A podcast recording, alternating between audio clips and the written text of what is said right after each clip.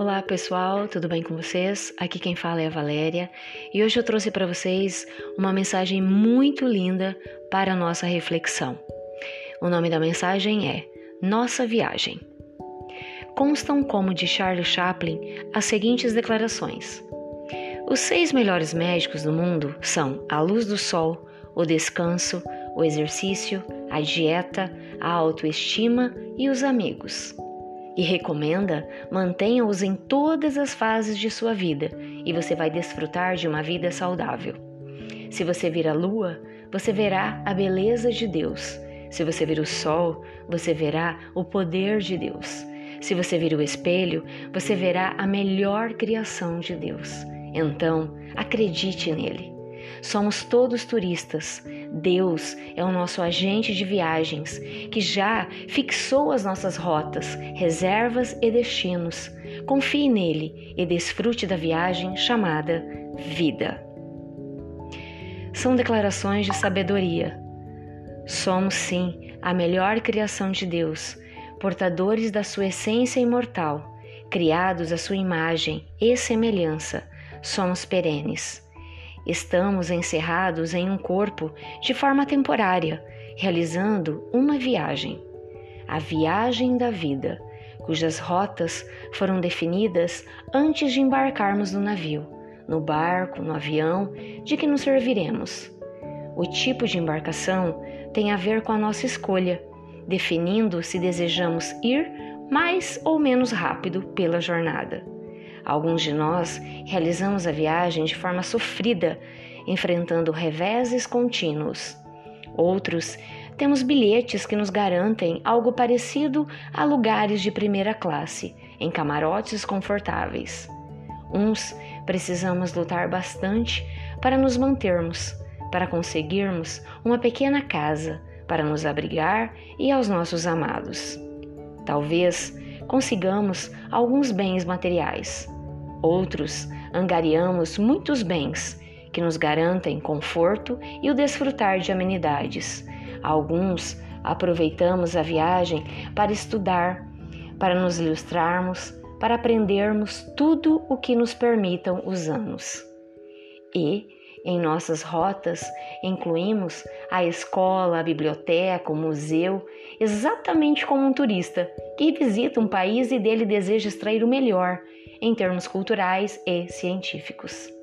Outros preferimos trabalhar menos, repousar mais. Cada um de nós desfruta da viagem como melhor lhe pareça. Entretanto, o porto de chegada é igual para todos, e lá chegaremos, alguns com uma bagagem embelezada, recheada de saber, de virtudes conquistadas. Outros chegaremos com uma bagagem modesta, dentro do que conseguimos acumular durante a viagem. Esforçamos-nos e melhoramos o nosso padrão. Infelizmente, alguns chegaremos com malas rotas, amassadas, quase destruídas sem valores reais. Preferimos mais gozar do que trabalhar e crescer.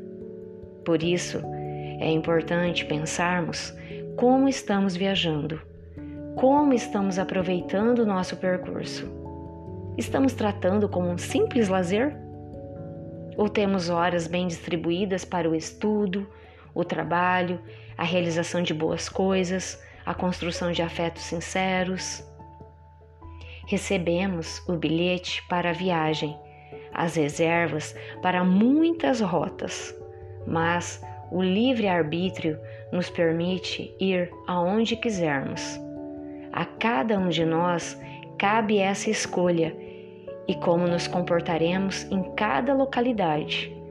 Todos chegaremos ao porto de destino, alguns depois de viajarmos poucos quilômetros, outros depois de percorrer milhas e milhas que representam nossos anos de vida. A viagem é nossa, o investimento é nosso. Pensemos nisso.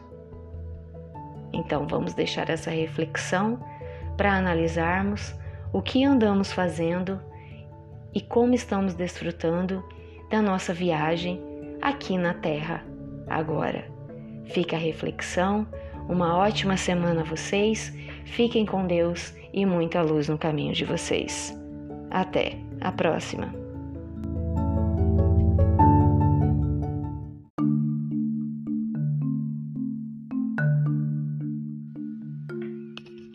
Olá pessoal, tudo bem? Aqui é a Valéria em mais uma mensagem de reflexão. E o nome da mensagem de hoje é Vírus da Hostilidade. Pesquisadores da Universidade da Flórida, nos Estados Unidos, descobriram que quando alguém é alvo de um comportamento rude ou apenas testemunha algo do tipo, uma espécie de vírus da hostilidade se instala e vai se espalhando entre as pessoas. Segundo os estudiosos, mesmo sem querer, acabamos passando esse comportamento adiante. Essas pessoas assim contaminadas, por sua vez, sucessivamente vão aumentando a onda de grosseria entre os outros seres humanos. Em um dos estudos, um grupo de voluntários presenciou uma autoridade esbravejar com alguém que chegou atrasado, enquanto outro grupo viu de perto uma cena com atitude mais polida por parte da chefia. Depois disso, ambas as equipes tiveram que identificar rapidamente sequências de letras em um texto.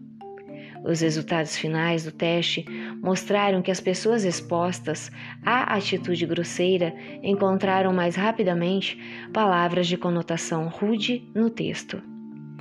No segundo trabalho científico, um grupo de participantes viu um vídeo que mostrava interações ríspidas entre colegas de trabalho, enquanto outros voluntários assistiram cenas de relações harmoniosas no escritório. Em seguida, tiveram que responder e-mails para alguns clientes que enviaram mensagens de forma muito rude, moderada ou normal. Segundo os pesquisadores, os voluntários que assistiram ao vídeo grosseiro foram mais suscetíveis a interpretar os e-mails normais e moderados como agressivos e responderam de modo semelhante. Isso tudo demonstra como somos frágeis como nosso sistema imunológico, moral, poderíamos assim dizer, ainda está com defesas muito baixas. Como nos proteger disso então?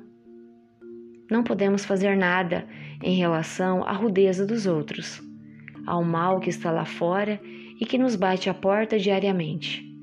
O vírus da hostilidade está no ar. Porém, como nos protegermos de tantos vírus com os quais convivemos em nosso dia a dia, ameaçando o nosso organismo? Dependerá de nossas defesas, de nosso sistema imunológico.